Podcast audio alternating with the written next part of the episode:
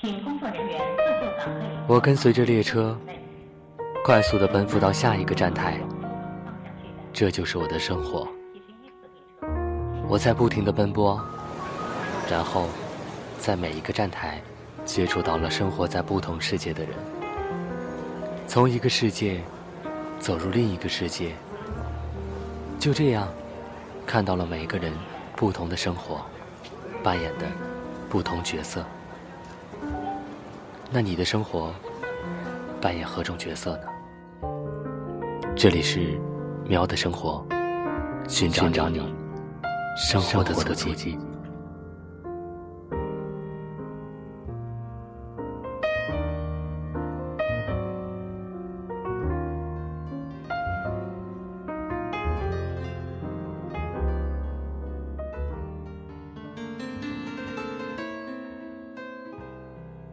多变的天气，多变的环境，带来多变的生活。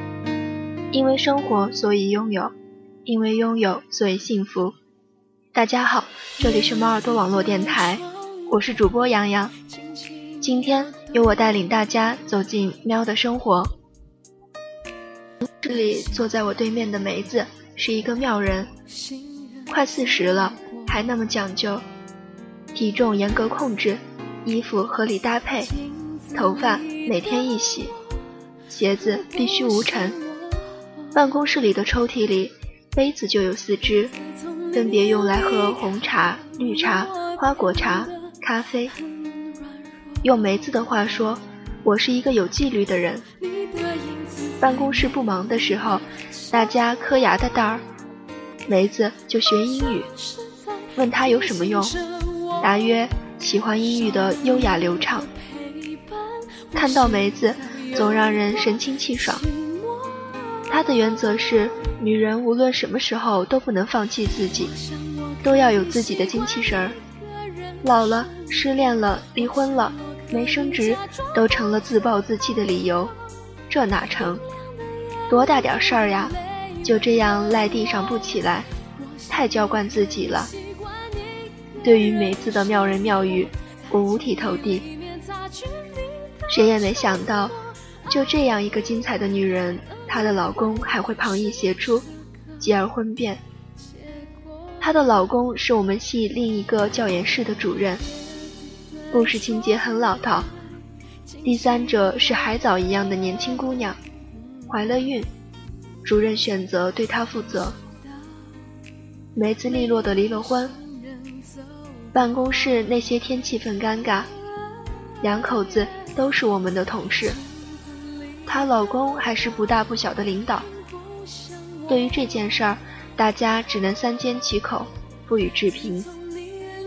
再想想梅子之前说过的那些什么自暴自弃的话，不禁想，这不是一语成戳吗？梅子却真的不是纸上谈兵。离婚后。对于前老公的出轨的种种，梅子没在背后说过一个不字。前老公举办婚礼迎新人，我们教研室的人为表达自己的立场，一致决定不去参加。他劝我们参加，说怎能因为他一个人让全系的人尴尬？时间多了出来，梅子去练练瑜伽，学学画画，妆容也更加精致。离婚后的她，愣是没露出灰败的景象来。话虽如此，我还是为梅担忧。快四十了，还带着一个十几岁的女儿，难道还能嫁一个同龄的青年才俊吗？梅子私下里跟我说：“小雅，别为我发愁。经过这件事儿，我发现真正的幸福是自己给的。”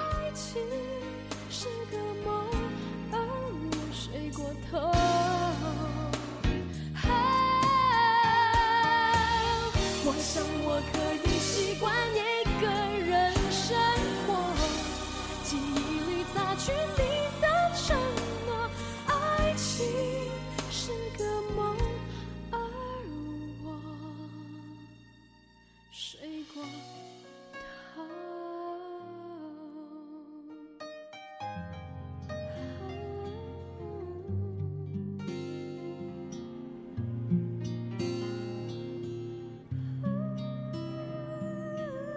给你一张过去的 cd 听那是我们的爱情。有时会突然忘了，我还在爱着你。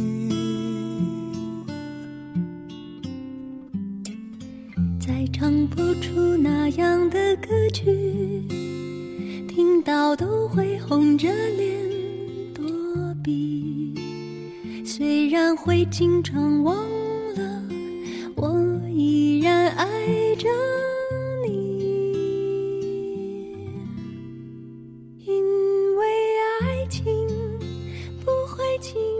我相信梅子的能力，即使不嫁人，她也可以继续做她的精彩女人。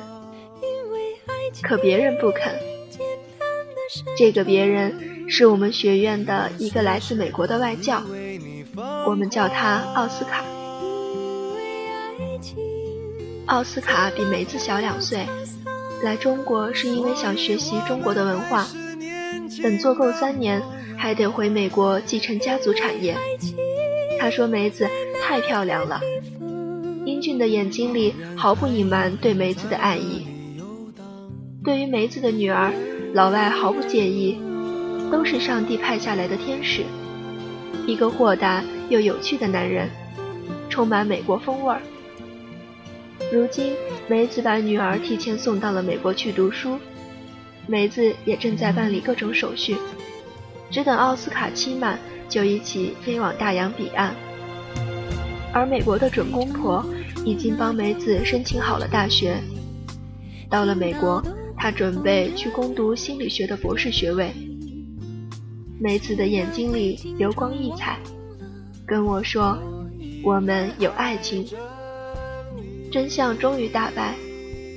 生活之所以给梅子开这么大一个玩笑，是因为她身边的那个男人和她已然不再般配，当然要给她换一个，否则怎么行？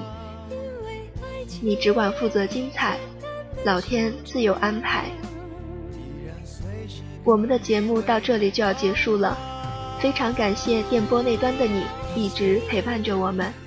如果你想和我们分享你的生活，那么可以通过新浪微博搜索“猫耳朵网络电台”联系我们，或者投稿到我们的邮箱，注明“喵生活”，分享你生活的点点滴滴。